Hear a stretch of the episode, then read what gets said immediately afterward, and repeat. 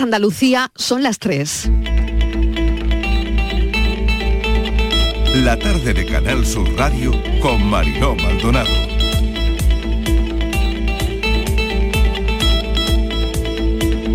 Han, han subido las temperaturas, ¿qué tal como están? 21,6 grados marca el termómetro dentro del estudio, 20 grados fuera en la Costa del Sol, desde donde hacemos la tarde de Canal Sur Radio. Vamos con algunos asuntos que destacamos porque pasan por la actualidad. De media, cada día se producen casi 20 ejecuciones hipotecarias en Andalucía, 560 al mes. Destaca sobremanera el número de casos en la provincia de Málaga, con más de 1.900 en el año 2022, y el crecimiento en Cádiz, que se eleva hasta el 80%. Este es el sonido de un desahucio de tres personas, el padre, la madre y el hijo, en Sevilla. Por favor, pero déjame salir. No, no, abre tú. Pero déjame sacar las cosas. Abre ya. Suelta la mano. Venga, abre ya. Por favor. Pero ¿qué haces? Dame cinco minutos. Pero, por favor, dame cinco minutos que respire. ¿Qué lo pides, Antonio, tío? Por favor. Por favor. Un segundo que me va a dar. No me tengo un camino, que abra la puerta. Si yo lo sé, pero ¡Abre la puerta ya! Antonio.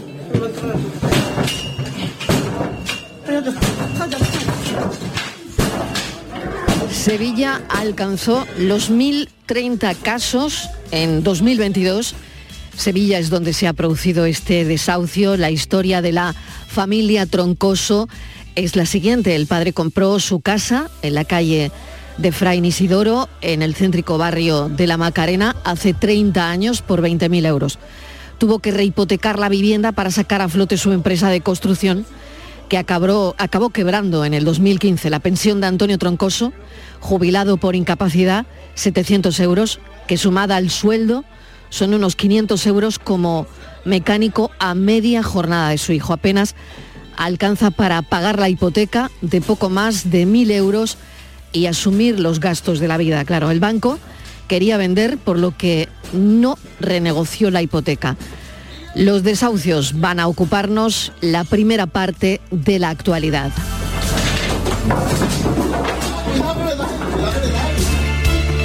La segunda historia de la tarde tiene que ver con Nevenka. Recordarán este caso, aunque han pasado más de 20 años porque tuvo una tremenda repercusión mediática y sentó un precedente. Era la primera vez que una mujer se atrevía a acusar y señalar con el dedo a su acosador, el por aquel entonces alcalde de la localidad leonesa de Ponferrada, Ismael Álvarez. Nevenka Fernández fue objeto de un polémico interrogatorio por parte del fiscal del caso que llegó a poner en duda su testimonio. El fiscal fue apartado del caso porque su interrogatorio fue considerado otro acoso, acoso procesal. Les contamos esto porque en Sevilla se va a representar una obra de teatro estos días porque nos planteamos si hemos cambiado desde entonces o no tanto. Bienvenidos a la tarde.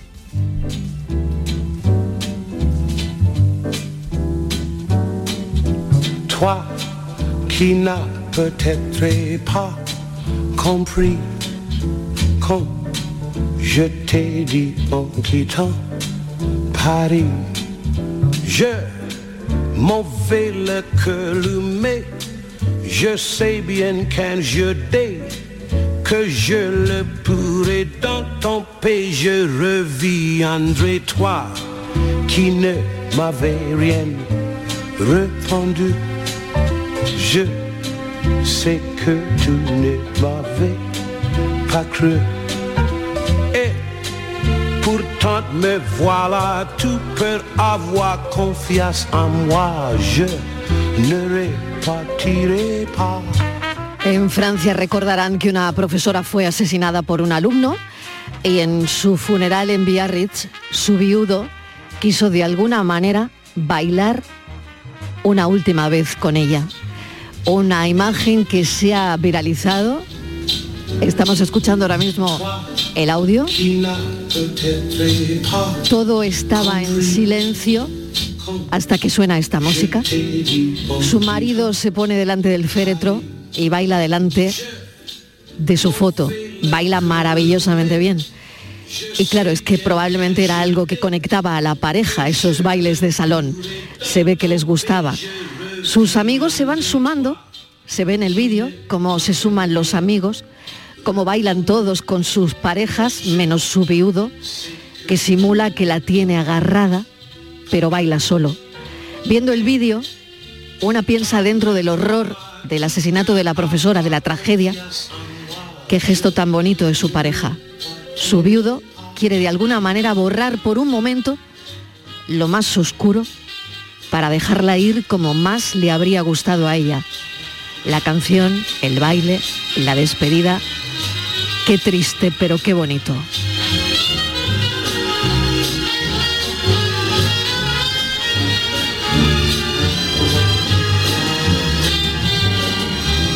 Toi qui n'as peut-être pas compris quand je t'ai dit en quittant Paris, je m'en vais le mais je sais bien qu'un jour dès que je le pourrai dans ton pays, je reviendrai toi qui ne m'avais rien répondu.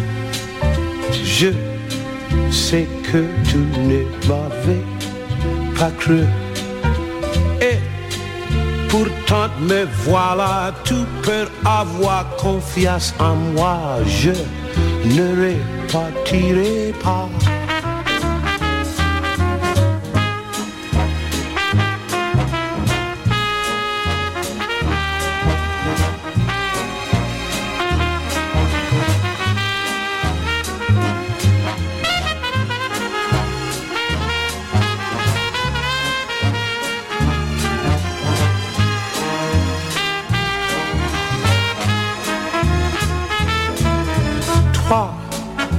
N'as peut-être pas compris quand je t'ai dit en quittant Paris, je m'en vais le cœur mais je sais bien qu'un jour dès que je le pourrai dans ton pays, je reviendrai toi qui ne m'avais rien répondu.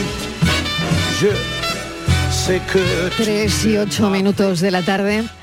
Javier Moreno, bienvenido, mesa de redacción. ¿Qué te ha parecido? Seguro que has visto el vídeo. Bueno, eh, Mariló, ¿qué tal? Buenas tardes. ¿Y cómo bailan los franceses? Hay que decirlo además. ¿eh? Eh, Yo he estado en, en varias bodas en, en Francia, cómo se arrancan a bailar, cómo les gusta el, el bailar el rock and roll, cómo les gusta este tipo de baile. Lo he visto a las puertas de la iglesia cuando empieza el viudo a bailar y todos los amigos se emparejan y se, y se ponen a bailar. Ha sido em- emocionante, maravilloso, que recuerdo a pesar de la tragedia, ¿no? Del asesinato de esta profesora y cómo el viudo pues comienza a bailar para, para recordarla, maravilloso sin duda. Qué bonito homenaje para, para su mujer, para la profesora asesinada. Bueno, vamos con otra realidad. Los servicios sociales del Ayuntamiento de Sevilla han alojado en un hostal de forma transitoria a la pareja de ancianos desahuciada este lunes de su vivienda del barrio de la Macarena en Sevilla. Ocurrió a primera hora de la mañana de ayer de forma imprevista un desalojo que nos ha dejado estos sonidos que han oído y que desde luego son sonidos que estremecen. Pero déjame sacar las cosas. Abre ya. Suelta la mano. Venga. Hablábamos de la situación que atraviesa la familia, que es muy complicada, muy complicada. El padre además está convaleciente de un ictus. Cuenta con una pensión, como les decíamos, de 700 euros, Javier. Sí, pues un procedimiento de desahucio que había sido paralizado el día 24 de febrero gracias a la presión vecinal, pero llegó ayer a primera hora de la mañana con esa crudeza que estamos escuchando, que ayer la verdad es que nos sorprendía, una secuencia que estamos escuchando. La Asociación Pro Derechos Humanos de Andalucía lamenta que no hayan permitido ni siquiera a la familia sacar sus cosas de la casa por la celeridad con la que se ejecutó la acción. En el domicilio vivía también el hijo de la pareja, Antonio, al que podíamos oír. Llegó la policía con un cerrajero, al parecer sin previo aviso ni notificación. La pregunta que nos hacemos, Marilo, es por qué actuaron así. No, no me atrevería a decir que con violencia, pero con esa celeridad, con empujones, con por, ¿por qué lo sacaron así de su, de su vivienda.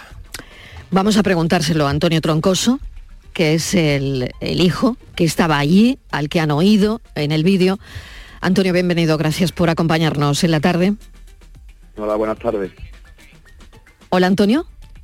Buenas. Sí, nos está ¿Me escuchando, oye? nos está es que escuchando no, Mariló, no quizá. sé si tengo, me oye perfectamente, si me oye bien o no. ¿Me Sí, oye, sí. Antonio? Sí, yo, Sí, yo te ah, escucho, perfectamente. sí. Pues ya, adelante. Antonio, ¿cómo está? ¿Cómo están sus padres? Pues la verdad que están regular, porque no saben qué van a hacer, dónde se van a ubicar. Ahora mismo están ahí en el hostal que le han dado, pero es algo temporal, para unos días, entonces... Qué van a hacer. ¿cómo ha sido la primera noche fuera de casa? Hombre, la verdad que es complicada, porque no teníamos nada. Yo estoy vestido con lo que tenía puesto ayer cuando me echaron, ¿sabes? Que no, no ha dado tiempo de poder cambiarnos ni nada. Cuéntenos un poco cómo se llega a esta situación que ha pasado y explicábamos un poco cuál era la situación económica ahora mismo que, tenéis. Pero, eh, bueno, se rehipoteca la vivienda y al final todo ha sido un, bueno, pues algo que me gustaría que le contara a la audiencia, Antonio. Pues sí, mi, mi padre tenía compró la casa, él compró el piso cuando era estaba nuevo, estaba construyéndose y lo pagó bien todo correcto y eso. Tenía una empresa de construcción de obras públicas y se fue a la crisis, se fue a pique cuando la crisis eso tuvo que cerrarla. Y en ese proceso pues hipotecó el piso y eso para intentar hacer algo, para intentar buscar alguna solución o algo pero no le salió bien. Siguió pagando, pero llegó un momento que no podía pagar y eso y le dio al poco también un ictus y una vez que ya que le dio el ictus, pues nada, salió el Mm. piso a subasta, lo compraron muy barato, muy muy barato y ahora por lo que quieren es venderlo caro, porque la zona está en. Especulación. Mm, Claramente. Vamos, Claramente. Lo, compró, lo compró un fondo buitre, ¿sabes? Antonio, ¿y por qué ha actuado así? Hemos visto y hemos escuchado las imágenes, ¿por qué, mm, por qué actúan así? Eh, por- mm, ¿No les dieron un aviso? ¿No, ¿No sabían que iba la policía con el cerrajero a ejecutar el, el, el Nada, desahucio? nada. Nada, nada. Yo me estaba levantando y me llevaron al porterillo del juzgado. Me asomé por la ventana y un montón de policía allí, sacajeros, y lo siguiente era ya el ariete en la puerta. Y la derriban. ¿sabes? La derriban como, como estamos y- escuchando, ¿no? Claro, claro, sí, vamos, la echan abajo y entran, no, nos inmovilizan y para afuera. Porque no era, claro, la primera vez. Ha habido mm, dos momentos en que Claro. han, han estado en una situación parecida, pero no, no los Sí, desahuciaron, ¿no? Sí, porque vinieron la primera vez y gracias al apoyo de los vecinos que nos han ayudado y eso, todo lo que han podido, y nos abrieron la puerta y eso no pudieron entrar. Y como que lo aplazaron. Después vinieron en febrero y vinieron un montón de asociaciones también, estuvo la prensa y eso, y también lo conseguimos parar porque mi padre estaba muy mal. Y hoy han venido, bueno, ayer vinieron sin, sin avisar, para, yo creo que para que no hubiera esa presión mediática, ¿sabes? Mm. O sea que nadie lo sabía. Nadie, vamos, no. Sí, ya te digo, a mí me despertó el ariete. Ujú. Antonio, em, ¿intentaron renegociar con el banco? Sí, nosotros, mm, claro, cuando pasó todo esto hace tiempo, nosotros éramos chicos, yo y mis hermanos, y no podíamos hacer mucho, pero ahora que sí, a lo mejor nos podemos hacer un poco cargo o algo, hemos intentado negociar, incluso un alquiler o algo, nos pidieron nóminas, pidieron papeles, pero para nada, para hacernos perder, ¿sabes? Como para que nos confiáramos algo, creo, no sé. Porque al final, al final no, no no, han- querido no han negociar querido nada. negociar, ¿no? Nada, nada. Es el banco Y- el que le vende al fondo, ¿no? eh, el fondo, el mismo fondo, ¿sabes? Nosotros hemos intentado negociar y todo y, y que va, ellos quieren eh, el precio íntegro de lo que valora la vivienda. Voy a saludar a Tony Martínez, lo voy a incluir en esta conversación, es miembro de la Asociación Pro Derechos Humanos de Andalucía, trabaja en la lucha por una vivienda justa. Tony Martínez, bienvenido. Buenas tardes, ¿qué hay? Bueno, estamos hablando con Antonio Troncoso de lo que ha ocurrido. ¿Es, ¿Es normal que se haga esto sin avisar? No, no es normal. En, en realidad nosotros llevamos, o yo, por ejemplo, llevo más de 10 años en, en esta lucha y defensa de una vivienda digna y no recuerdo, no recuerdo ningún otro caso en que se haya presentado eh, policía, comitiva judicial, cerrajero, sin aviso anterior. No es normal. E incluso la, en las leyes siempre se recoge, en la ley de enjuiciamiento, se recoge la necesidad de notificar. Y, bueno, sí. Sí, y estos esto- hechos se podrían denunciar. Sí, esto es lo que iba a, Ah, bien, bien. a- a referirle. Eh, de hecho, claro, ellos, Antonio y, y su padre y Pilar, pues están en contacto con su abogado, ¿no? De hecho, nosotros también estamos en contacto con el abogado y eh, preguntándonos por qué y, y- y qué ocurría con la notificación. En realidad, hoy, día 7, un día después, ha recibido el abogado la notificación del juzgado que dice exclusivamente, no, no la notificación, sino un, un, escrito del juzgado al SCNE, que es el Servicio Común de Notificación y Embargo, diciendo el juez al, al servicio, por favor, señalen nueva fecha de lanzamiento ya que no se ha producido el día 22 de febrero. Ese es el escrito que recibe hoy, hoy el abogado. O sea, un escrito que iba camino del servicio de notificación y embargo y que sorpresivamente ayer pues se convierte en un hecho el desahucio de esta manera tan inhumana. El, el abogado inmediatamente hoy, en diálogo con él y tal, ya ha presentado un, un recurso y una denuncia de este comportamiento no habitual. Recursos y, y denuncias, Tony, pero eh, la familia Troncoso se ha quedado sin casa. Porque ya hay un cartel que pone se vende. Sí, Justo, momento justo cuando, claro, justo cuando se fueron las furgonas policiales, Ujú. se puso el Sí. cartel. No, no. Bien. El cartel No, no ha sido puesto- Estaba no, puesto yo antes. Estaba todavía, yo estaba puesto. Todavía no había salido de mi casa y ya estaba puesto el cartel. Exactamente. O sea, lo pusieron antes de que la Sobre familia la marcha. Troncoso saliera de la casa. sobre la marcha, sí. Bien, entonces, respecto a esto que me pregunta, por si acaso por abundar un poquito más, Sí. el escrito ya lo ha presentado, eh, de hecho, a las 10.42 de hoy, el, el abogado lo ha presentado dirigido al juzgado, estancia número 12, y ese escrito puede, puede, puede tener un recorrido en el cual se resarza, se restaure, vuelvan a la vivienda la familia. O sea, hay la posibilidad. Tienen que, que coincidir y tienen que... Bien, pero hay- legalmente hay una posibilidad de que se estime, de que se de que el juzgado de qué tal y para nosotros tienen la obligación de restituir a la familia el uso de la vivienda. Y en el escrito se pone, devuelvan las llaves independientemente de que emprenda la familia eh, procedimientos penales contra ustedes por esta forma de actuar. Tony, hay un artículo de la Constitución, el número 47, que habla del derecho que tienen todos los ciudadanos a, a disfrutar de una vivienda digna, ¿no?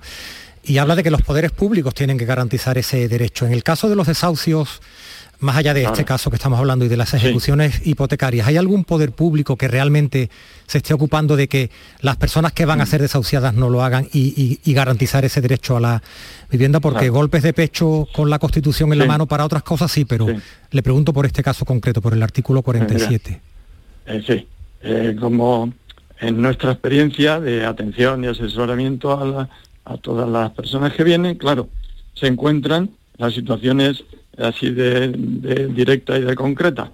No tienen dinero, pero necesitan una vivienda. Entonces, claro, desgraciadamente las cosas de hecho se resuelven por el derecho que da el dinero, no por el derecho que da ser persona.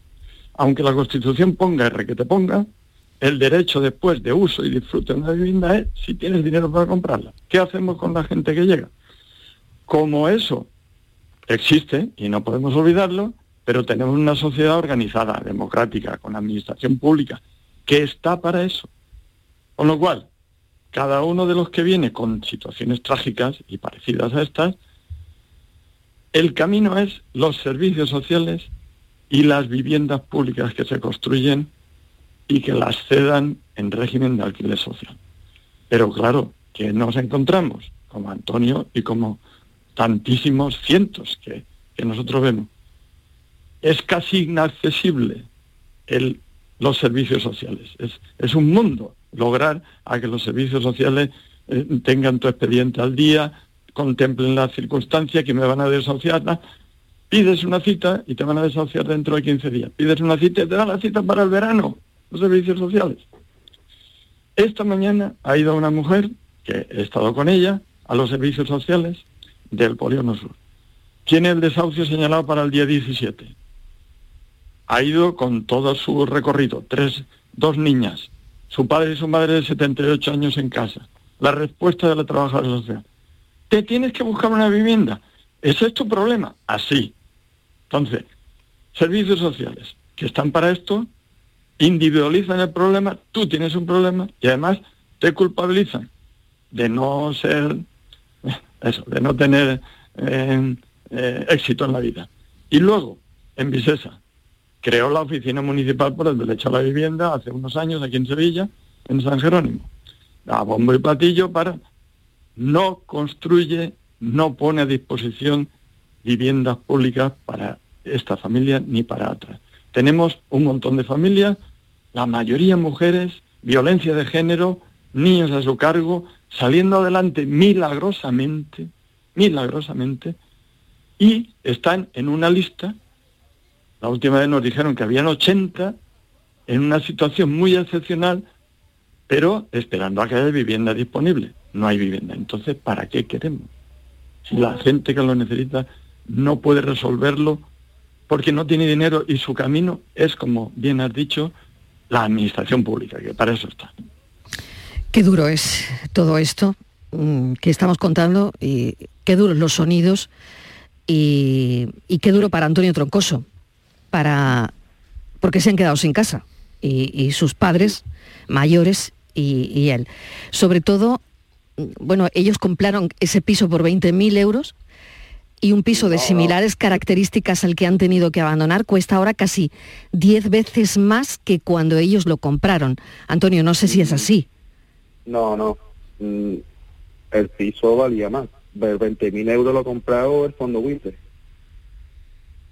Sí, ¿20.000 euros? Realmente cuando lo compraron ustedes. Cuando lo compraron ustedes, ¿qué valía? No sé exactamente, pero 150 estarían pesetas. Vale, ¿y 20.000 euros es el dinero por el que lo compra el fondo de inversión? Sí. Claro, en la subasta, claro. En la subasta. Y claro, ese piso vale 10 veces más. Claro, ahora lo pueden vender por 200. Hay, hay una, si me permite... Sí, adelante.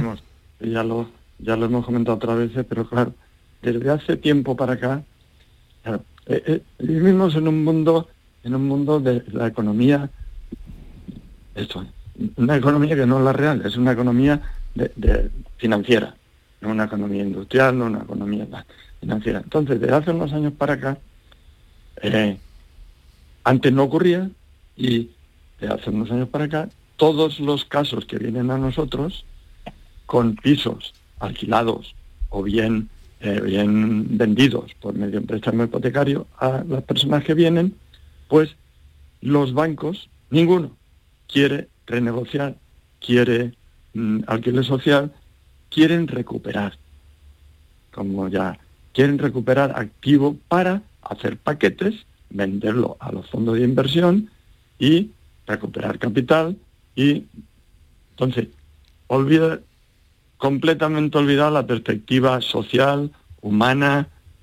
Hay alguna excepción, yo podría decir, tengo también, podría ahora mismo citar una en estos últimos años, en estos por lo menos cinco o seis años, una sola persona, hemos conseguido renegociar un alquiler. Todo lo demás, pero la, la negativa directa y primera por respuesta, no negociamos, no queremos nada, queremos recuperar. Y claro, en Fray Isidoro de Sevilla, recuperar una vivienda, pues como bien habéis dicho, es multiplicar por 10 la turistificación, el, el, eso, el, desplazar a la gente de toda la vida de, de los lugares como Macarena y Centro, y mm, porque se venden, están alquilados, se venden, y, o bien mm, pisos turísticos, etcétera. Entonces, hay una opción económica y financiera. Y es, mire usted, olvídese, no me interesa su derecho humano a nada, yo lo que quiero es acumular activos y, y beneficios. Tony Martínez, le agradecemos enormemente que nos haya atendido y Antonio Troncoso, no sé si quiere decir algo más. Tiene usted los micrófonos para decir lo que quiera. Pues, no sé, la verdad que esta situación es un poco injusta, ¿sabes? Por lo menos que no tienen alguna posibilidad de, de hacer algo. Y es que eso, es que hay muchas familias también que están como nosotros, que no somos los únicos, ¿sabes? Y una situación es mucho peor. Y no se le da ninguna solución ni se pone nada, ¿sabes? ¿Tiene trabajo ahora, Antonio? Es de mecánico. A media jornada. Muchísimas gracias. Un abrazo para Pilar y para su padre, eh, para su padre, gracias y un saludo. Suerte. Gracias a vosotros. Gracias. Tony Martínez, gracias. Suerte. Muchas gracias por eh, atendernos. 3 y 26. Suelta la mano. Venga, abre Por favor, pero que hace dame cinco minutos. Claro, Por favor, dame cinco minutos, que respire. ¿Qué lo piensas, Antonio, tío? Por favor, por favor.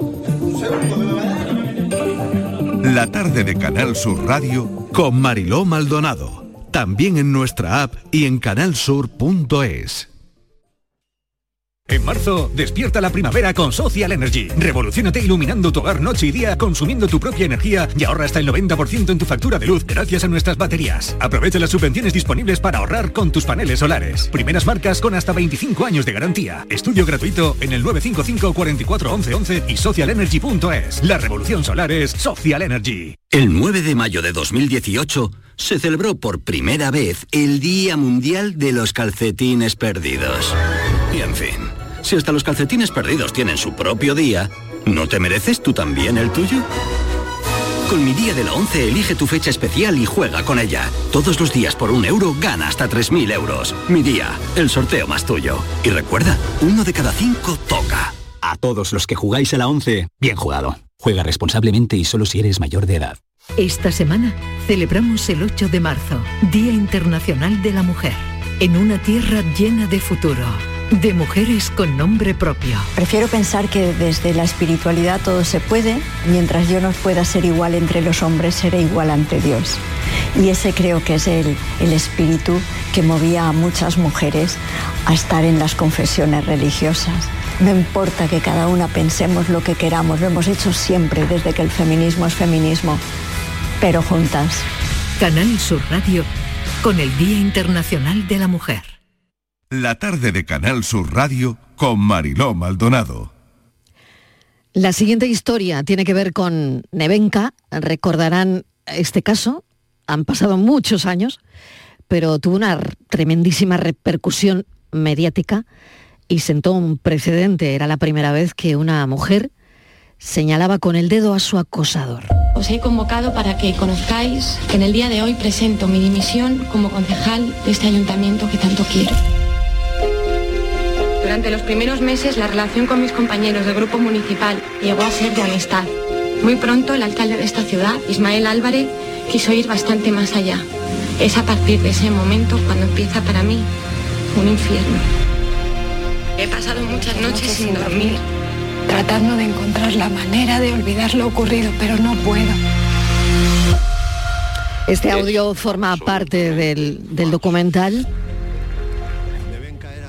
Esta semana asistiremos al estreno absoluto en el Teatro Alhambra de Granada de una obra sobre este caso, sobre el caso Nevenka, todo preparado ya para ese estreno los días 10 y 11 de marzo. Nevenka, escrita por la directora, dramaturga y actriz vasca María Goirizelaya. Para recordar ese proceso judicial del año 2001, estábamos escuchando esa docuserie, ha pasado la historia como el primer juicio por acoso sexual ganado por una mujer a un político, ¿se acuerdan, verdad? En Ponferrada, León fue sonado, hubo serie, la estábamos escuchando, y esta mujer fue y es el espejo en el que se miran las que la han seguido en la lucha contra el acoso y los abusos.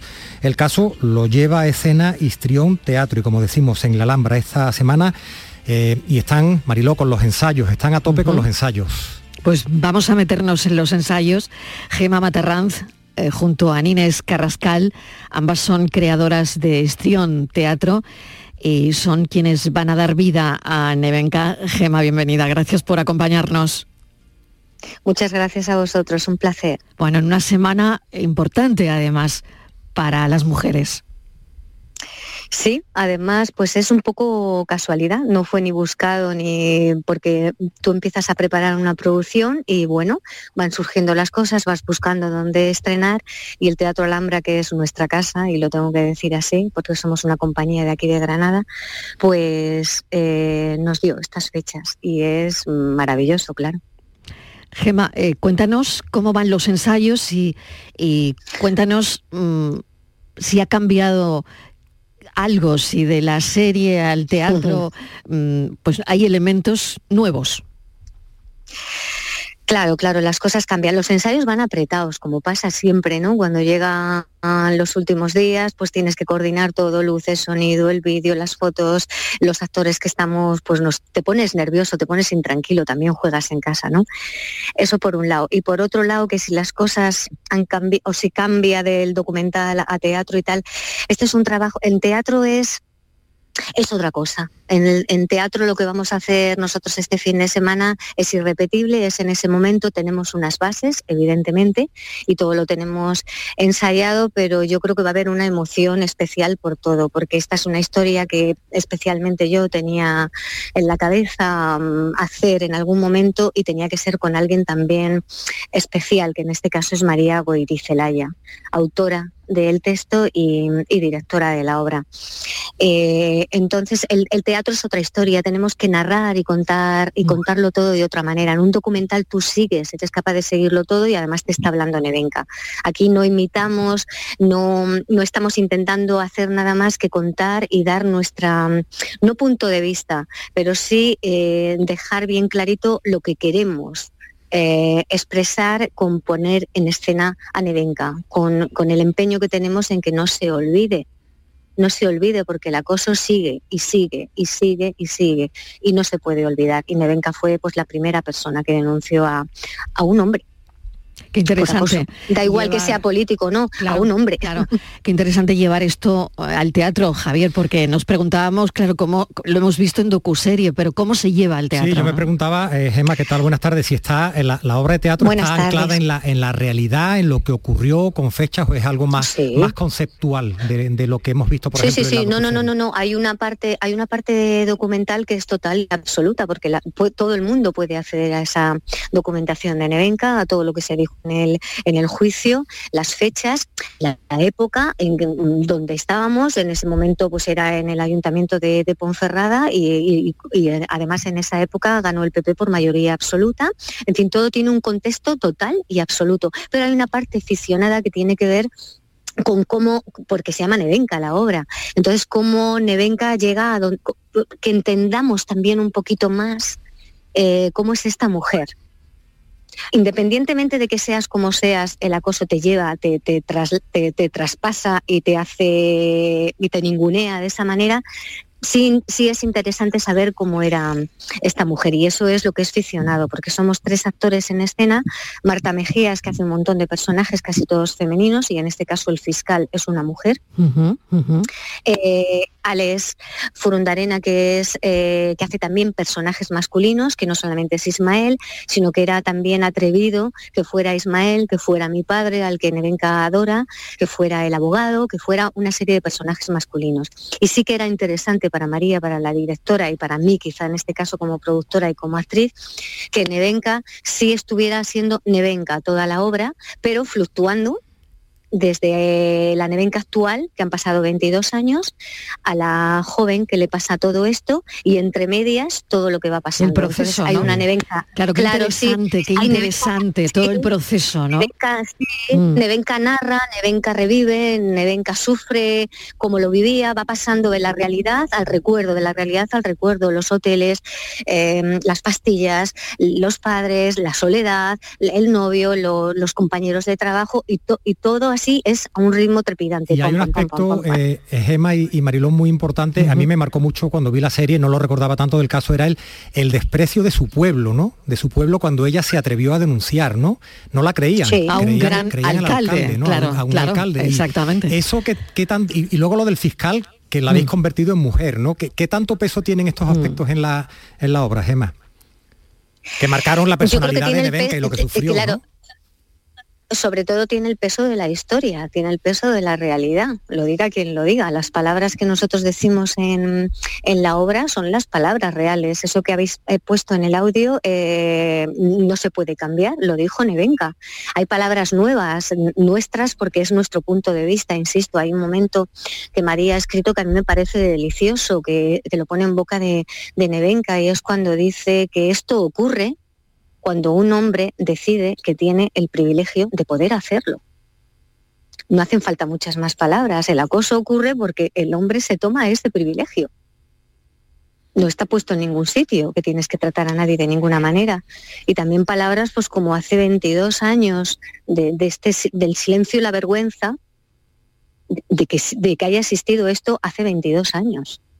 Porque es un silencio que se ha mantenido y una vergüenza bastante notable. Pienso, ¿eh?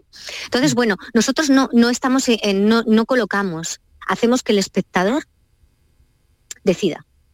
Porque se va a ver el punto de vista de Ismael y se va a ver el punto de vista de Nevenka, con palabras reales y con documentación real.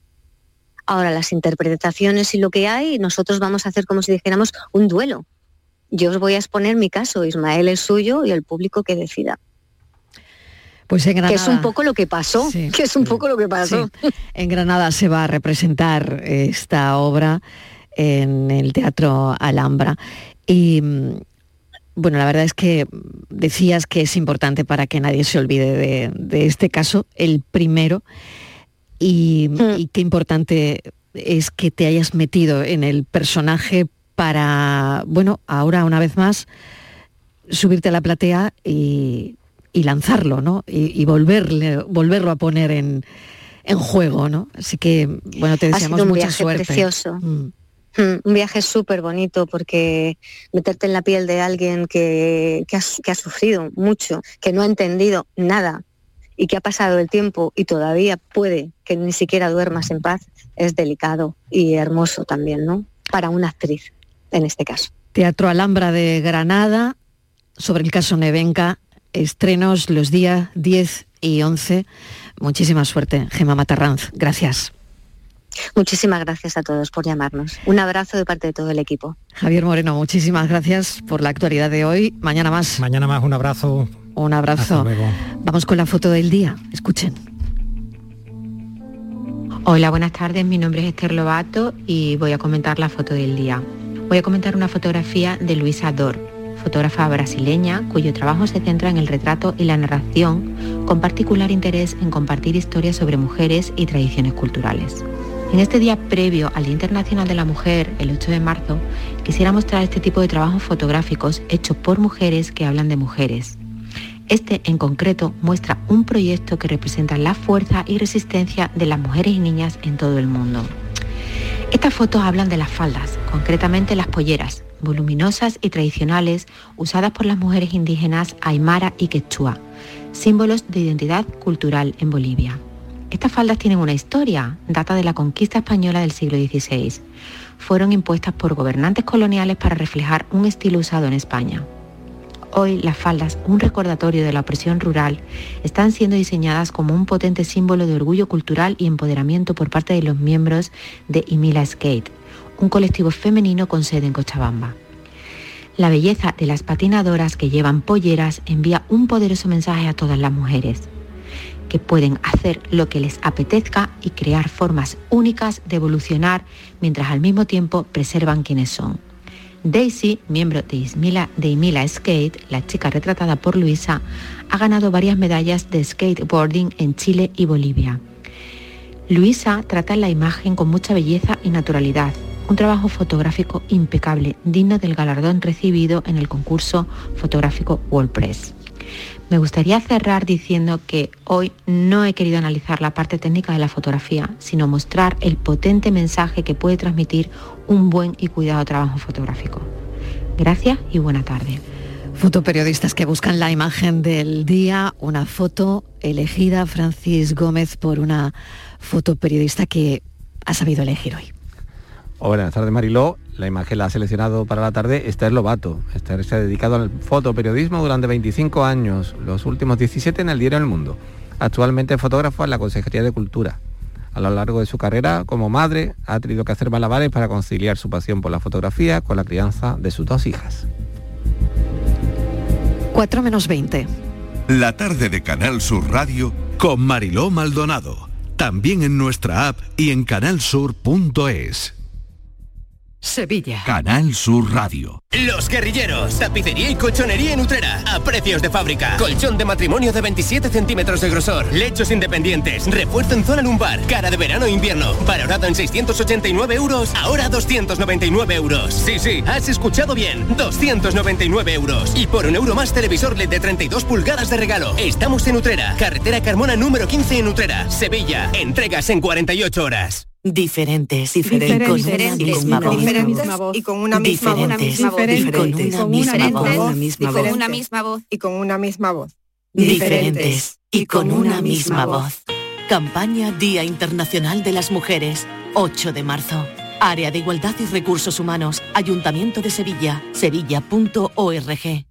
Si necesitas un electrodoméstico, ¿por qué pagar de más en grandes superficies? Ven y paga de menos en Tiendas El Golpecito. Tus primeras marcas al mejor precio y una selección de productos con pequeños daños estéticos con descuento adicional y tres años de garantía. Tiendas El Golpecito. Ahorra hasta el 50% en tus electrodomésticos. 954 100 193 y tiendaselgolpecito.es. Vive la experiencia Loyola en nuestra jornada de puertas abiertas. Visita nuestros campus, descubre el grado que te gusta. Charla con profesores, alumnos y futuros compañeros. Resuelve todas tus dudas. 18 de marzo. Inscríbete en uloyola.es. Universidad Loyola. We are talent. Se acerca el tiempo de salir a la calle, de disfrutar del sol, del aire, de sonreír, de vivir la primavera. ¿Y tú podrás sonreír? Ven a The Implant y prepara tu sonrisa para la primavera. Además, este mes primera visita y prueba radiológica totalmente gratuitas. www.theimplant.com y vive la primavera. Si quieres disfrutar de la radio de noche, en un ambiente de club con mucha música, sorpresas, invitados, actuaciones, entrevistas personales, lo tenemos todo. En la noche de Canal Sur Radio con Rafa Cremades. Un escenario repleto de gente interesante. Pasa, elige una mesa, siéntate, escucha, imagina. La noche de Canal Sur Radio con Rafa Cremades. De lunes a jueves a partir de la medianoche. Más Andalucía. Más Canal Sur Radio. La tarde de Canal Sur Radio con Mariló Maldonado. Estos son nuestros teléfonos 95 1039 105 y 95 1039 16. Asuntos que tienen que ver con consumo los martes con nuestro abogado José Carlos Cutiño, 670 94 30 15, 670 940 200. José Carlos, bienvenido. Hola, buenas tardes. Saludo también, mesa de redacción, a Estíbaliz Martínez, porque vamos a desvelar las tarifas eléctricas más baratas de marzo. Así que hay que pegar la oreja. Sí, Marilo, eso es muy importante porque todos sabemos que una de las, bueno, la mayor, una de las mayores preocupaciones que tuvimos todas durante el año pasado fue la incesante subida de la factura de la luz que veíamos cómo se eh, multiplicaba su importe, ¿no? A pesar de todas las medidas que tomábamos, de los trucos de ahorro, no había forma, Marilo, de pagar menos a final de mes. La factura de la luz cada vez iba creciendo y creciendo más. ¿Qué te recomendaban? Pues lo de siempre, ¿no? Comparar, comparar, comparar precios y ofertas. Bueno, pues ahora nos lo ha hecho la OCU que nos va a contar Mariló esas tarifas eléctricas más baratas, por lo menos para este mes de, marzo. Y luego también creo que nos va a contar la más atractiva, ¿no? Una compañía que parece que hace buenas ofertas y que creo que es poco conocida, que es algo también que nos llama, que nos cuesta, ¿no? Eh, darnos de alta en una compañía que no conocemos mucho. Pues vamos a empezar a notar cuando quiera, José Carlos. Bueno, hay que decir que, que esto cambia mucho. ¿eh? Ya, claro, claro. para hoy a lo mejor. a lo mejor dentro de, exactamente, de unas semanas ya no vale, ¿no? Mm. ¿eh? El, análisis que nosotros hacemos de las tarifas eléctricas es continuo porque además estamos en un mercado tremendamente inestable y volátil. Hemos visto como el mes de febrero se ha vuelto a disparar el precio de la electricidad. Eh, eh, fíjate, si la, si la factura media en enero estuvo en 56,63 euros, en febrero ha estado en 76,72, es decir, 20 euros de subida en la factura media en un solo mes y simplemente pues porque a lo mejor ha hecho menos viento, porque ha habido que tirar más de las centrales térmicas y eh, hemos vuelto otra vez a las andadas a los precios de, noviembre o de diciembre. Por eso hay que tener mucho cuidado eh, con las tarifas que elegimos. Evidentemente, estos bandazos en el precio eléctrico mm, afectan sobre todo a las tarifas reguladas o a las tarifas En el mercado libre, ¿qué es lo que tenemos? Bueno, pues en el mercado libre tenemos de todo. Nosotros lo que sí llamamos mucho la atención es que las mejores tarifas son muy difíciles de encontrar. Incluso están escondidas muchas veces en las páginas web de los propios comercializadores, ¿no? Eh, nosotros, bueno, tenemos esa herramienta, ese comparador de tarifas en la web que ayuda bastante, eh, pero es que ponerse con esto es, realmente complicado. Eh, y además, bueno, estamos en un momento mm, también, como digo, que, es difícil tener claro qué es lo que va a ser mejor por esas oscilaciones que se dan. A marzo de 2023, pues fíjate, eh, lo decía Estivali, la tarifa aparentemente más ventajosa que nos encontramos es una, mm, una, tarifa que no se publicita absolutamente nada de una eh, empresa que es Bompreu, que es una cadena de supermercados catalana. Y resulta que también se ha metido a la comercialización de electricidad.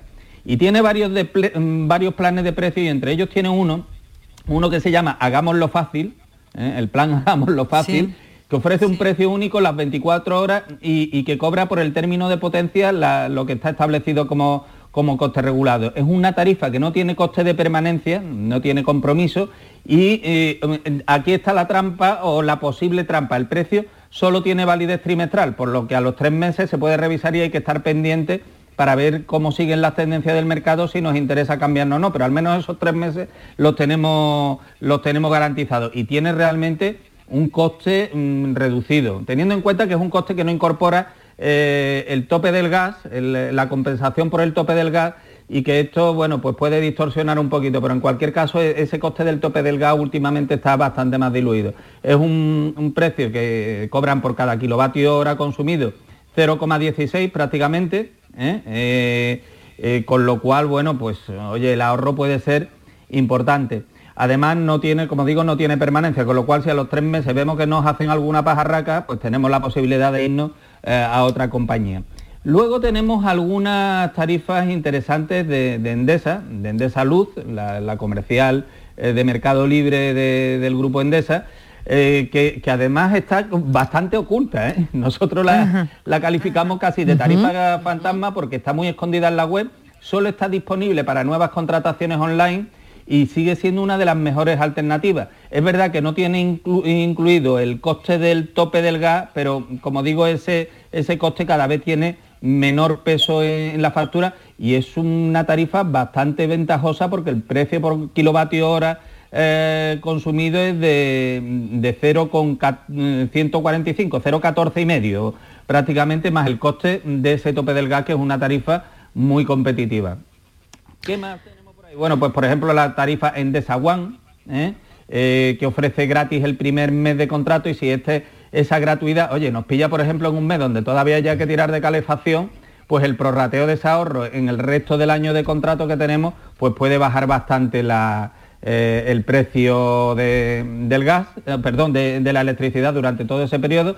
Y luego hay una tercera mejor opción que es del grupo Naturgy, que es la, la tarifa Naturgy, tarifa por uso, eh, es una tarifa que esta sí está muy visible, esta no está escondida eh, como, las otras y que también están en, unos parámetros bastante, eh, bastante asequibles.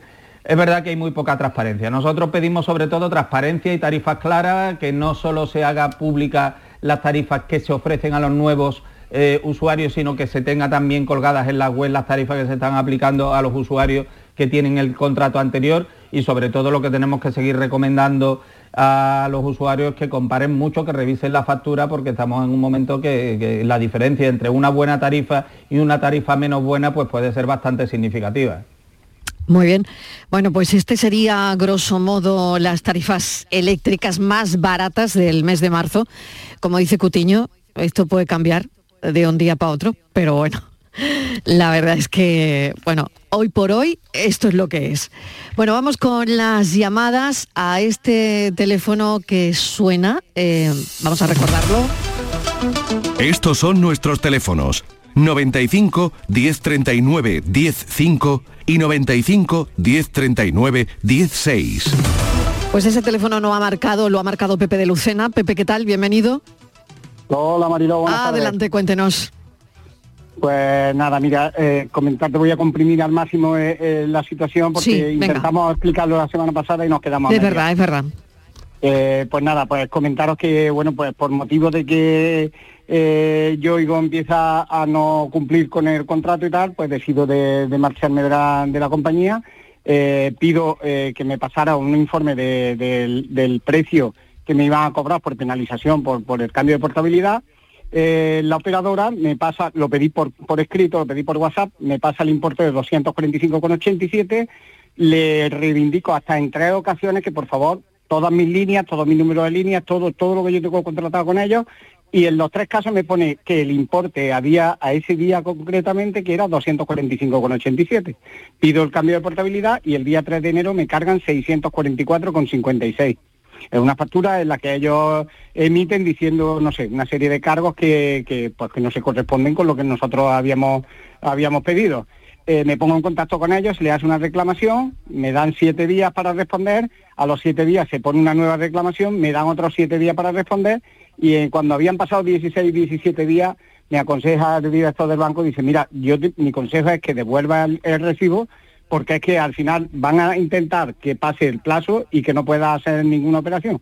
Y en esa tesitura fuimos, devolví el recibo y bueno, a partir de ahí es cuando ha, comenzado un crimen conmigo, porque vamos, de llamadas, de mensajes, de acoso, de decirme que no voy a poder comprar a plazo ni un calefactor, de que me van a meter en la, lista de morosos, de me van a cortar las líneas, bueno, tremendo. Madre mía, madre mía. pasado con Yoigo, tremendo. Llamadas a deshora, llamadas con, con identidad oculta, vamos, es que es tremendo lo que estoy sufriendo con ellos, vamos. Entonces estoy en un sin vivir con ellos porque es que es una injusticia y un cobro indebido que han hecho conmigo, que yo de hecho lo dejé hasta, hasta 16 o 17 ya el cobro realizado, pero claro, cuando me aconsejaron, dice, como se pase un plazo, no sé qué plazo será, no va a poder ni devolverlo, ni va a poder hacer nada. Total, que decidí devolverlo. A raíz de ahí, pues, vamos, no sé qué, puedo hacer ya con ellos porque me tienen, vamos, me tienen frito. Venga, pues vamos a ver qué hacemos con esto, cuál es la mejor manera de abordarlo, José Carlos.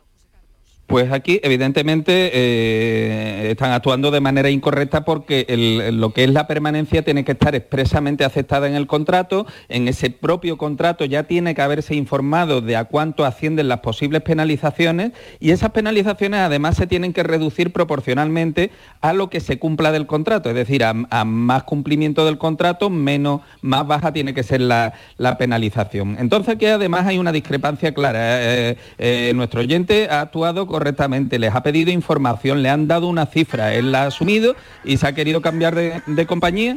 Y ahora eh, eh, la cuestión es mm, saber primero qué es lo que le están pretendiendo facturar. Eh, entiendo que no hay por ahí costes de, por ejemplo, de terminales que se hubieran financiado, que estuvieran fraccionados, ¿verdad? Que, se pagaran mes a mes. Sí, José Carlos, había, había, en este caso había también terminales que también se le indica a la operadora y se le dice, por favor, tenemos esto, quiero saber cuál es la cuantía que yo tendría que pagar y entonces la estimación que ella me hace, bueno, la estimación no, me da un importe fijo y ratifica por tres veces. Que yo le indico en las tres líneas, le pongo el router, le pongo la televisión, le, pongo absolutamente todos los datos que yo tengo contratados con ellos y ratifica por las tres veces el mismo importe que, venía a ser 245,87 y ahí pues ahí eh, duda es si, si en la penalización no incluyó el pendiente de amortización de los terminales, pero aún así, eh, aquí lo que hay que hacer una vez que ya se ha presentado la reclamación al servicio de cliente de, la compañía, yo mi consejo es que presentes demanda ante la Junta Arbitral de Consumo de la Junta de Andalucía. ¿Eh? Yoigo es una empresa que está adherida ahora mismo al sistema arbitral de consumo. Eh, la Junta Arbitral de Consumo le va a pedir a Yoigo que justifique ese compromiso de permanencia con, mm, un contrato, con, una aceptación de esas condiciones y comprobará además si, ese, eh, si esa penalización se aplica correctamente con la reducción proporcional. Eh, la resolución que dice la, Junta Arbitral de Consumo tiene el mismo efecto que una sentencia judicial, con la diferencia de que no es necesario ni abogado, ni procurador, ni tiene costas, ni nada por el estilo. Y además, mientras que se esté reclamando en esta instancia, no deben de eh, hacer ninguna actuación de ejecución, ni judicial, ni meterte en, una, en un registro eh, de morosos, porque aparte está esta, esta otra cuestión, ¿no? El acoso que hay de, empresas de impagado, normalmente ya no es Yoigo, sino que subcontrata algún, alguna empresa de ejecución de, deudas que se dedican pues literalmente a amargarle la vida al deudor porque su único beneficio está eh, en cobrar esa deuda y le importa muy poco si es lícita, si no es lícita, si tiene razón o no tiene razón. Por lo tanto, eh, yo mi consejo es presentar la demanda a la Junta Arbitral de Consumo y ante cualquier acoso que se sufra, eh, pues contestar incluso por escrito, advirtiendo de que ese acoso puede ser eh, objeto también eh, de una denuncia por vía penal, por vía criminal, porque se podría estar incurriendo en coacciones, en, amenazas, en un acoso que está absolutamente injustificado. Si ellos entienden que tienen la posibilidad de cobrarlo lícitamente, pues siempre tienen expedita la vía de los tribunales ordinarios de justicia. Si no lo hacen, lo que no vale es amargarle la vida al supuesto deudor según ellos, ¿no? Pepe, muchísimas gracias. todos estos mensajes entran por el, por la vía, por el canal, digamos, de Yoigo, o sea que, que no es que estén entrando por otros canales extraños, que entran por la propia vía donde yo he recibido siempre todos los mensajes de ellos. Y además a todas las líneas de teléfonos que yo en su momento tuve contratados con ellos. Y, y bueno, y el tema de la llamada siempre te advierten de que eh, se va a grabar la conversación. De hecho, mm, cada vez que pido una conversación, eh, resulta que ese audio no me lo pueden pasar por la ley de protección de datos y le digo, bueno, entonces, ¿para qué sirve que vosotros me grabáis la conversación si todo lo tenemos recogido y pido que, que sirva como prueba? claro, esto que se pregunta Pepe nos pasa, es decir, mm, nos estamos deteniendo un poco más en este caso, porque yo creo que desgraciadamente esto le está pasando a mucha gente, José Carlos.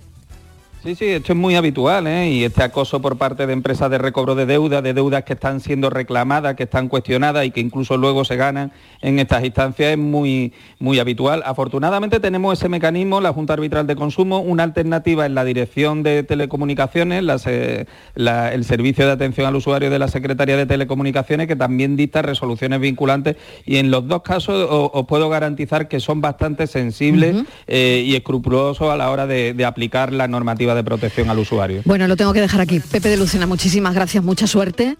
Voy con, Carlos de Huelva, por lo menos que me dé tiempo a exponer em, la llamada y si no, pues si no nos da tiempo a la explicación, la retomamos la semana que viene. Carlos, adelante, cuéntenos. Bienvenido. Sí, sí buenas tardes. Adelante. Eh, mira, yo llamaba referente a lo que pasó con los coches que los concesionarios habían cobrado más de la cuenta yo soy propietario de un coche del 2011, salió la noticia, salió una sentencia por el norte, pero ya no se ha escuchado más nada sobre ese tema. Y era para ver si se había dado algún paso, algún avance para poder hacer reclamaciones sobre ese tipo de cosas. Venga, un minuto y medio, José Carlos. Hablamos del cártel de vehículos, me decías que no lo he escuchado bien. Sí, sí. Sí, sí, exactamente. Sí, bueno, eh, estamos, eh, desde OCU seguimos eh, en la tesitura de preparar una demanda colectiva porque fundamentalmente aquí lo que hay que determinar es cuál es el perjuicio que han sufrido los los usuarios mm, y esto necesita de unas periciales que hay que, montar. No obstante, seguimos incorporando afectados a la demanda eh, que pretendemos que sea absolutamente eh, inocua en el sentido de que los, demandantes no asuman ningún riesgo en cuanto a costas del procedimiento y que no tengan que pagar nada salvo que eh, recuperen eh, salvo que consigan esa indemnización y siempre y cuando no se consiga además una condena en costa que, llevaría a que, las empresas fueran las que tuvieran que pagar los costes de procedimiento. En cualquier caso es un tema complejo y hay sentencias hasta ahora eh, discrepantes. Eh, normalmente se están dando indemnizaciones entre 5 y el 10% eh, del precio de, los vehículos, pero esto es algo que, está todavía por consolidarse en los tribunales. Pues muchísimas gracias, Carlos. Esto es lo que se sabe hasta el momento. Muy bien, muchas gracias. Un saludo, mucha suerte. Bueno, lo dejamos aquí, seguimos con otros asuntos, pero José Carlos, mil gracias como siempre. Gracias a vosotras. Hasta ahora, Estivaliz.